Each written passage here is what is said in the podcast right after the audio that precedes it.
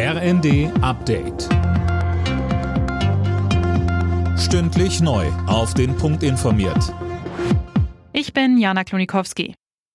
Die Bundesregierung hat die Ergebnisse der Weltklimakonferenz in Ägypten als nicht ausreichend bezeichnet und weitere konkrete Klimaschutzmaßnahmen versprochen. Mehr dazu von Laura König. Im Mittelpunkt steht dabei die Abkehr von Kohle, Gas und Öl, erklärte etwa Wirtschaftsminister Habeck. Zusammen mit anderen EU-Staaten will Deutschland unter anderem eine Stromverbindung nach Marokko aufbauen, um von dort Ökostrom importieren zu können. Auf der Weltklimakonferenz hatte es keine Einigung für mehr Klimaschutz gegeben. Die Staaten hatten sich nur auf einen Ausgleichsfonds geeinigt, mit dem Länder für Klimaschäden, etwa durch Dürren oder Überschwemmungen, entschädigt werden sollen. Die Kosten für die ersten LNG-Terminals in Deutschland haben sich offenbar mehr als verdoppelt. Nach übereinstimmenden Berichten plant das Bundeswirtschaftsministerium Ausgaben von gut 6,5 Milliarden Euro für die Flüssiggasanlagen in Wilhelmshaven und Brunsbüttel.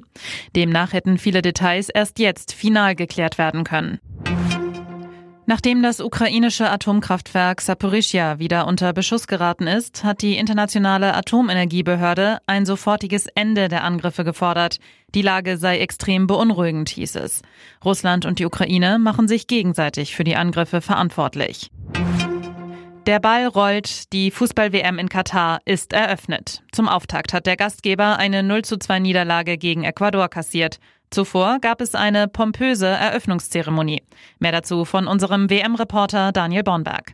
Dabei war das Bemühen der Gastgeber zu spüren, der weltweiten Kritik an Katar etwas entgegenzusetzen. Stichwort Menschenrechte.